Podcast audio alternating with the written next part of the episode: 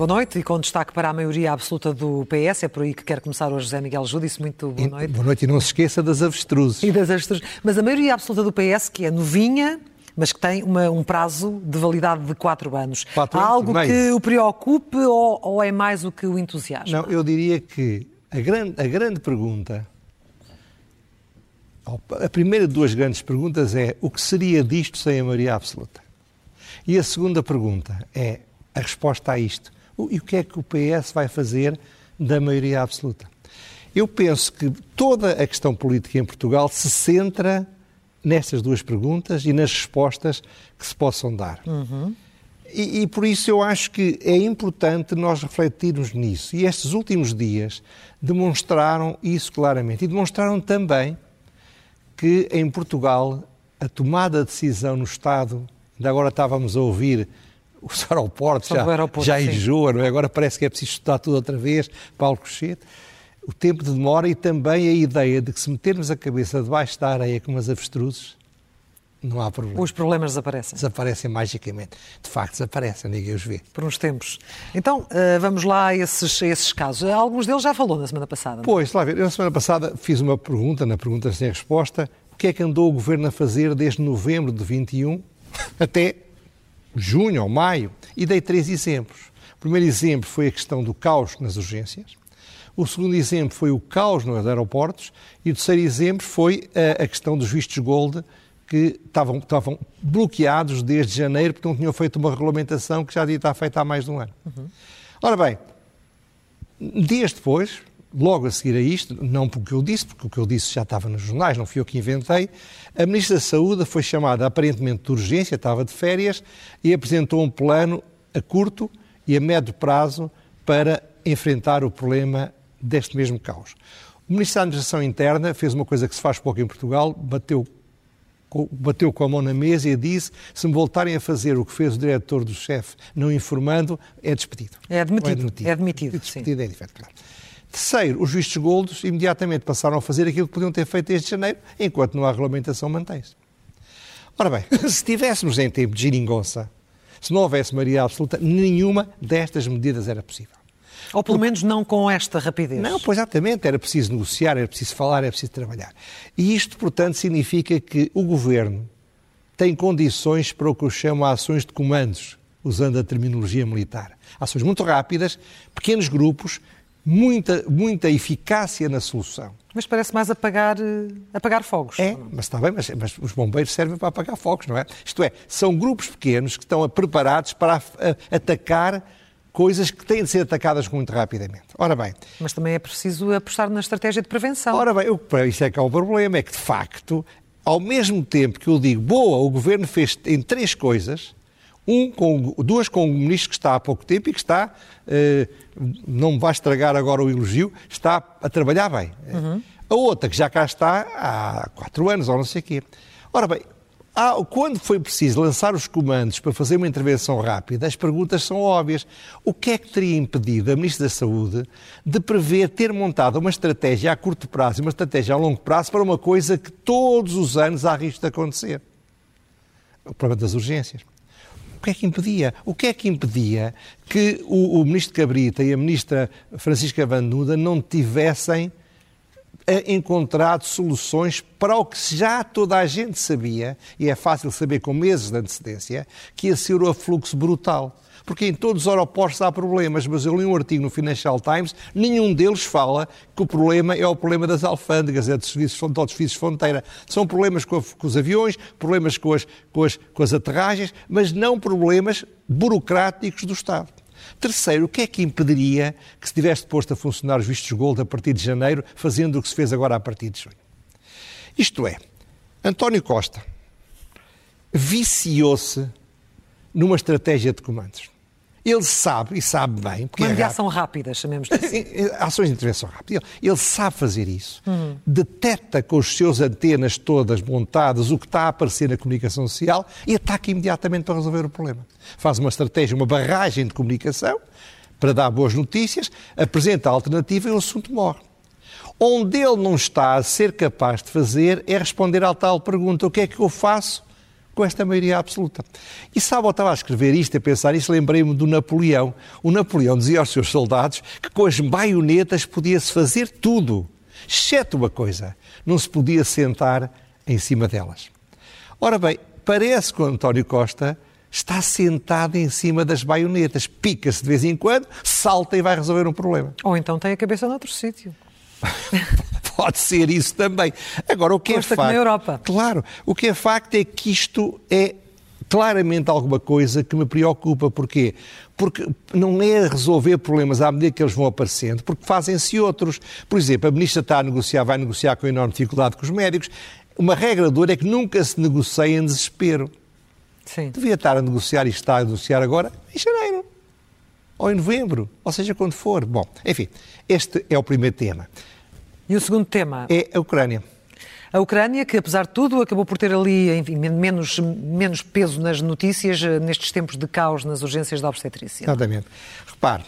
Mas, quer dizer, mas a guerra continua lá ela, e, e a agravar-se. As urgências tornaram-se no que foi a Ucrânia e a Ucrânia tornou-se no que tinha sido a Covid é perfeitamente normal. Os meios de comunicação social dão atenção àquilo que é mais instante e contribuem para que tornem ainda mais instante. É assim, sempre foi assim. News é, assim novidade, não é? É, é evidente. É o que é também Bom, novidade. Ora bem, mas a invasão da Ucrânia e a guerra, foi agora dito pelo secretário-geral da NATO, não é por qualquer pessoa, que pode durar anos. Tudo o que o homem nesta posição diz, não diz por acaso, não claro. diz porque estava pai virado. Não, não.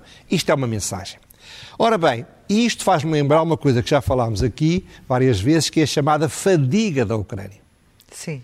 Que tem a ver com isto que os meios de comunicação social, a certa altura, notam que a opinião pública não está a dar tanta atenção a um tema e mudam de um mundo Ou a normalização, ou eventualmente banalização tudo junto, tudo junto. das imagens Ora bem, da guerra. começaram pessoas responsáveis a falar dessa fadiga. Não é, os comentadores falavam, eu falei, mas não, agora pessoas com responsabilidade. E chegou-me um dado muito importante dos Estados Unidos, em que diz que desde o começo da guerra é, até a, a, finais de maio, a, a, interação nas redes sociais com a palavra Ucrânia ou guerra na Ucrânia baixou 95%. Portanto, está a desaparecer do, do, do radar das pessoas. Uhum. E muito curiosamente, parece que houve um divórcio, uma, uma, guerra entre dois atores muito famosos. Eu tenho de ler, porque não sei o nome deles. Sim, Johnny, Johnny Depp e Amber Johnny Depp, sim. Uh, Depp uh, bem, uh, teve seis vezes mais atenção do que a Ucrânia. Era uma espécie de Big Brother famosos, não é? Seja o que for. O, o ponto aqui é que a fadiga pode ser que a opinião pública se canse. E no dia em que a opinião pública se canse, mais os problemas da inflação, mais os problemas da carestia, todos os problemas que temos falado, pode haver uma súbita mudança dos, dos, governos da Europa e dos Estados Unidos. E isso, Sim. manifestamente, preocupa-me e não vale a pena fazer de avestruz. Não vale a pena pôr a cabeça debaixo da areia e dizer não, não, isto vai se resolver, a Ucrânia vai ganhar, não vai haver problema nenhum. Pode ganhar, queremos que ganhe, mas para isso é preciso estarmos muito atentos a este tipo de problemas. E atenção, não, não falta na, na, projeção do que está para vir, nomeadamente na questão francesa. Tivemos as eleições com Macron a vencer, mas, eh, aliás, a aliança de Macron a vencer, mas a perder. A, a, a, maioria parlamentar e bastante, e, e aliás, indo ao encontro daquilo que tinha falado na pois semana, eu, na, na semana passada. Estava muito surpreendido, porque via a comunicação social, não apenas em Portugal, em França também, a contar uma história que era Macron-Mélenchon centro, extrema, esquerda radical. Eu disse, eu olho para os dados da primeira, da primeira volta, não é? E vejo que há aqui um terceiro, um terceiro player, isto é, está tripartido, que era o partido de, de Marine Le Pen. Ora bem, os resultados da segunda, da segunda volta deram-me razão mais do que eu, aliás, imaginava. Está a aparecer um gráfico que mostra isso. Repare, temos ali uma linha que divide a França em três grupos. Os moderados, que é basicamente o Macron e os republicanos, os golistas. Os radicais, que é o partido do Mélenchon, não todo aquele grupo, só o partido de Mélenchon e o Partido Comunista, e os radicais de direita, uhum. e também a esquerda moderada, que se aliou ao Mélenchon, que são sobretudo socialistas e ecologistas. Se você reparar para ali, vê que os moderados perderam um terço dos deputados. 164. Os radicais ganharam, ganharam brutalmente, a Marine Le Pen ganhou mil por cento, subiu de 8 para 8 para 90, E, portanto, no, no conjunto, a Marine Le Pen e o partido, os insubmissos do Mélenchon, aumentaram 151 deputados. Incrível. A esquerda moderada ficou mais ou menos igual a ela própria, subiu 6. E isto é muito importante, porquê? Porque isto é aquilo que eu temia que fosse acontecer. Repare, a esquerda moderada, se fosse, porque fez uma coligação pré-eleitoral nas condições praticamente que o Sr. Mélenchon tinha posto. E agora ele está a pressioná-los.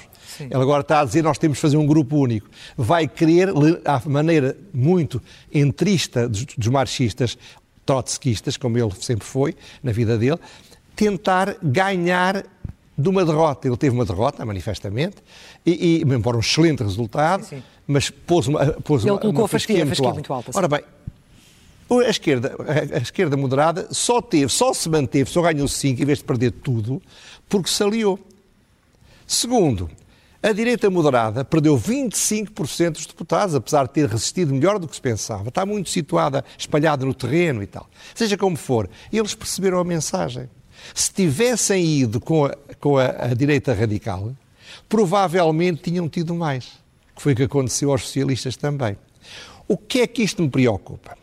preocupam porque há eleições presidenciais. Se o sistema não fosse semipresidencialista, só se somar os deputados do Partido Golista, do centro macroniano e da esquerda moderada socialista e dos, e dos ecologistas, você tem 64% dos deputados que não são radicais. Só, só, só 36% é que são radicais. Agora, havendo eleições presidenciais, o que vai acontecer é que você tem dois candidatos muito fortes, com grande base eleitoral, e os moderados vão ter quatro ou cinco candidatos. E, portanto, o que vai acontecer é que, se tudo continuar assim, em 2027 vamos ter as eleições presidenciais entre dois radicais. Que podem ter feito um movimento de moderação que se queira, mas continuam Continua. manifestamente a ser radicais. Ora bem, isto é ainda pior porquê? Porque ao estudar-se com maior cuidado a transferências de voto, o que é que se viu? Viu-se várias coisas. Em primeiro lugar, há muita transferência de voto dos eleitores do Mélenchon quando ele não estava, os partidos dele, para, para a Marine Le Pen, e de eleitores da Marine Le Pen para o grupo do Mélenchon quando eles não estavam. Isto é, há uma comunhão entre os radicais que, sem dúvida, a nível popular. Segundo, a direita moderada, quando foi confrontada com candidatos de esquerda, ainda que nem fossem radicais, preferiu votar no, no, na Marine Le Pen. E no partido da Marine Le Pen. E a, a direita e, a, e, a, e a, esquerda moderada fez rigorosamente a mesma, mesma coisa. coisa. Então se... caem os, os, cordões sanitários. Exatamente. O que acontece é que, de repente, os moderados da esquerda e os moderados da direita passaram a achar natural, normal. Normalizaram. E por isso é que ministros do Macron, um deles, o Ministro da Justiça, que era um dos mais radicais contra a Marine Le Pen, disse na televisão, ouvi isso na própria noite, eu não tenho problema nenhum. Há, há temas que eu quero avançar e que, e que, o partido da Marine Le Pen apoia, eu não tenho problema nenhum em fazer maioria com eles. Isto é uma mudança profunda que, se fosse uma normalização do Mélenchon e uma normalização da Le Pen, eu estava aqui a aplaudir mas eu creio que não é. Não? Eu creio que isto é uma estratégia inteligente, mas o radicalismo está lá todo. Portanto, meter a cabeça na areia. Mas fala mesmo em só radicalismo, não, não fala em extremismo? Não, não, é porque na essência, na lei, na ordem, nas sessões culturais, ela continua oh, oh, a ser de extrema-direita. Oh, não, não, não, não, concordo. Ou é basicamente não concordo, não uma, concordo, uma, uma metamorfose... Se ela fosse extrema-direita, não tinha esta transferência de voto. Ela é direita radical, ela fez um movimento. Repare, ela recusou-se a fazer qualquer acordo com o Sr. Zemmour, que se apresentava à sua direita. Mas ela continua a ser anti-imigração, é, continua a ter uma, uma série de. Mas é uma coisa, mas como. como, como base igual claro, ao que era. Como Mélenchon é contra a saída da União Europeia. Mas adoçaram os discursos, não foi? Adoçaram, adoçaram os discursos. E, e, no processo de adoçar, pode ser que agora, tendo muitos deputados, melhorem. Sabe que há uma máxima do século XIX que dizia há mais ente comum entre dois deputados, um dos quais é radical do que entre dois radicais, um dos quais é deputado. Uhum. Porque estar no, a, a, ver as coisas por dentro tranquilizar as pessoas. Esperemos que sim, mas não metam a cabeça debaixo da areia. E o que é que isso uh, diretamente nos afeta a nós, uh, em termos de Europa, em termos de Portugal, olhando para 2027, como estava agora a olhar? Terrível, porque a França é, é, é tão central na Europa que não há União Europeia sem a França. Se a, se a Europa não for dinâmica, através da França, não será dinâmica só através da Alemanha. Mas aí também a própria Marine Le Pen já, já tem ela, um discurso ela, mais... Ela, não, ela deixou, ela deixou... Mais ela, sinuoso. Ela queria sair do mais euro. Ela há cinco anos queria sair do euro, já não quer. isso, não quer. Não quer, mas não, não é propriamente aquilo que temos que ela quer. Não, eu, eu, eu, como digo, se eles tivessem mesmo a moderar-se, eu estava muito contente. Só que gato escaldado de água fria tem medo. Agora, uma coisa é que o, o Dr. Ventura devia perceber. Ele, com aquela gritaria que ele faz, ele não vai a lado nenhum se ele fosse um pouco mais hábil, ele faria um processo semelhante ao da Marine Le Pen. Gritar menos. A Marine Le Pen praticamente desapareceu das notícias. Não precisa. Fez campanha casa a casa, digamos assim. Uhum. Portanto, o que vai acontecer é que a França mudou e mudou não sabemos bem para onde. E a ingovernabilidade é provavelmente um problema. Então vamos às rubricas, começando pelo elogio.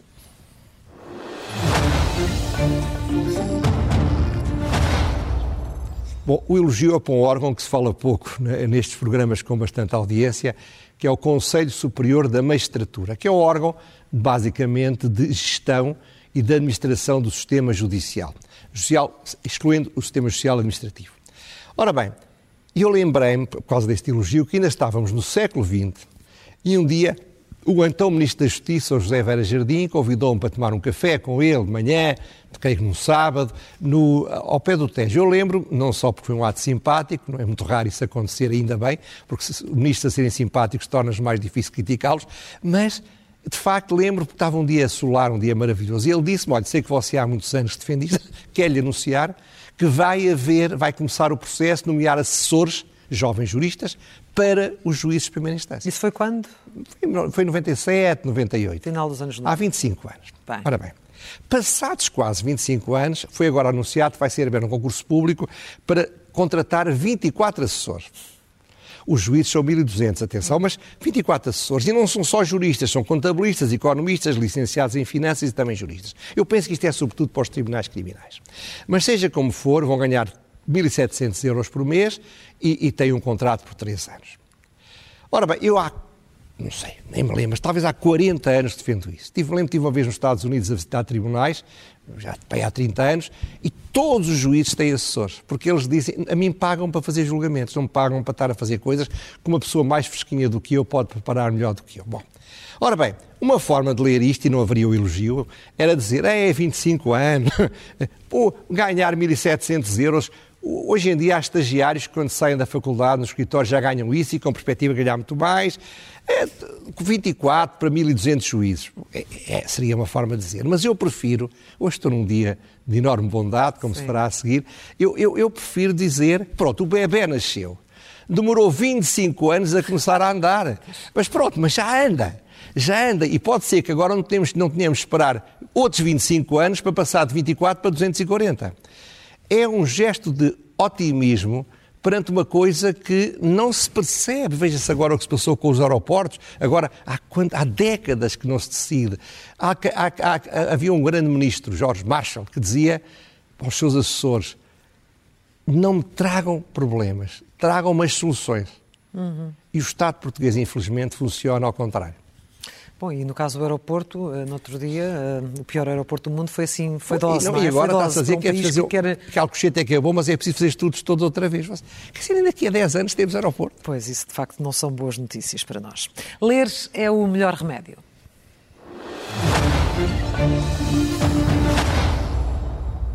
Também podia ser um exemplo do que estávamos a falar. Saiu um livro da Fundação Francisco Manuel dos Santos chamado, deixe-me dizer o nome para não me enganar e para lá em casa poderem fixar, Os Grupos de Interesse no Sistema Político Português. Uhum. Eu ainda não li o livro, já o tenho, mas ainda não li, e, mas, mas o que vem da Fundação Francisco Manuel dos Santos, do modo geral, no modo muito geral, merece que eu faça confiança. Creio que vale a pena ser lido.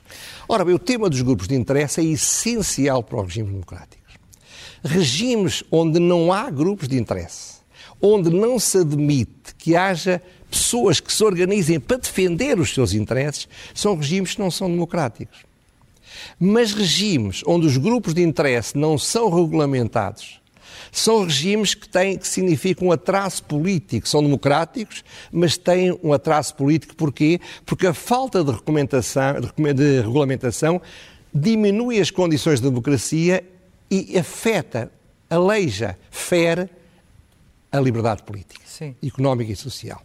Ora bem, eu há mais de 40 anos, lembro como se fosse hoje, fiz, pedir uma vez fazer uma conferência sobre o tema do lobbying, estamos, no, estamos nos anos, no princípio dos anos 80, eu, eu, defendi que era preciso haver a regula, fiz uma conferência para fazer a regulamentação dos lobbies. Tenho defendido isto há 40 anos. Há 40 anos que se diz que é preciso regulamentar. E continuamos sem ter os lobbies regulamentados. Porquê? Porque se prefere meter a cabeça debaixo da areia como a avestruz. Se nós metermos a cabeça na areia sobre os lobbies, sobre os grupos de interesse, não vemos nada. E então é como se não existissem. Mas existem. É, mas existem, ainda bem que existem, desde que sejam regulamentados. regulamentados como são noutros países. É verdade. Leiam, se não conseguiram chegar ao livro, leiam a entrevista do Marco Lisi, Sim. saiu no, no público de ontem, que foi o coordenador deste estudo. Deste estudo. E deixe-me também aproveitar, porque na semana passada, na, no Ler é o Melhor Remédio, houve aqui uma confusão entre. Estávamos em comprimentos de onda diferentes em relação à infografia, Carvalho mandou muito à infografia do, do, público. Eu desde já peço, peço desculpa, porque de facto não entendi, o José, o José Miguel não entendeu a mim, eu não entendi assim, mas obviamente quando se falava da infografia e eu disse que era conteúdo pago, é conteúdo de acesso pago para uh, assinantes e não conteúdo patrocinado, não pagaram ao público mas para fazer aquele trabalho. São terminologias da profissão e foi engraçado. Essa é uma simplificação de discurso, pois, nossa, pois, é conteúdo pois, pago. Eu não, não, percebia, é não percebia a sua dúvida. Estávamos aqui numa conversa, cada um a dizer a sua coisa. Muito bem. Vamos à pergunta sem resposta.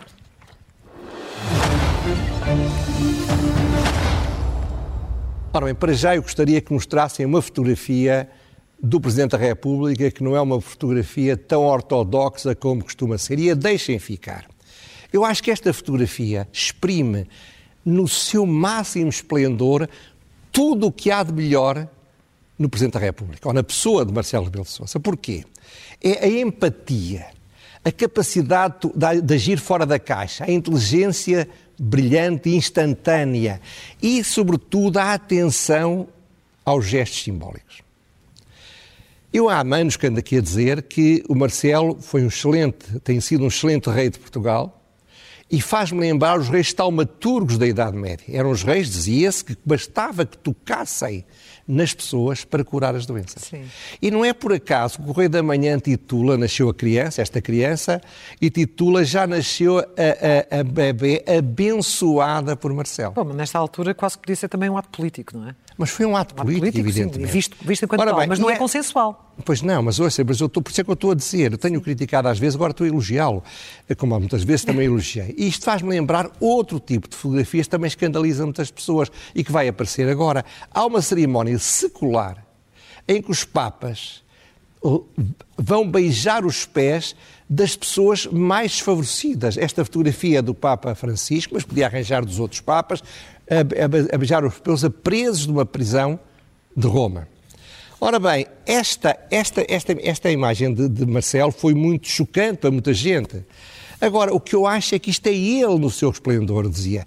A sua atitude perante a vida, a sua genuína afeição, a sua atenção aos que sofrem, aos que precisam de carinho e precisam de atenção. Isto é grande força, é um ato de grande coragem. Ele fez isto instantâneo, instintivamente. Não teve cá com grandes, com grandes elucubrações, mas ele sabia que ia ser criticado por isto.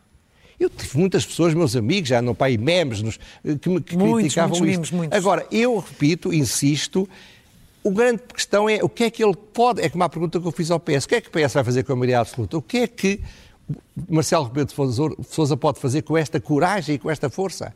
Infelizmente, ele não tem estado nas coisas políticas a mostrar a mesma força que mostrou aqui. Esperemos que aprenda com este seu gesto a fazer gestos semelhantes. Não beijar todos os doentes, mas, ou todas as pessoas, grávida não é doente, mas as pessoas estão numa fase enfim, complicada, uh, difícil da sua vida, belíssima também, mas que de facto usa coragem para outras coisas também.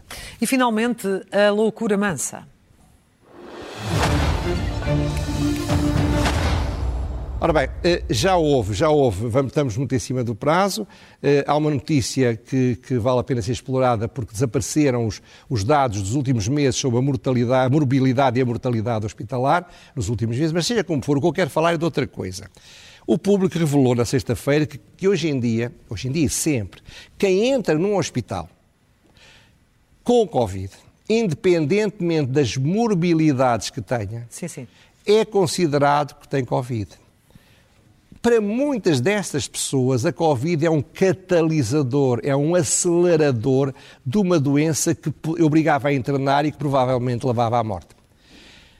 Não tem mal nenhum que se use este critério. O que eu acho mal é que eh, durante dois anos usou-se a ideia de negar isto. E criticavam-me a mim quando eu dizia que por causa disto havia que proteger as pessoas com maior risco. Agora, como se não quer andar para trás, está-se a dizer, e aparecem as mesmas pessoas ou outras semelhantes, a dizer: mas não, isto não é o Covid, isto são outras doenças.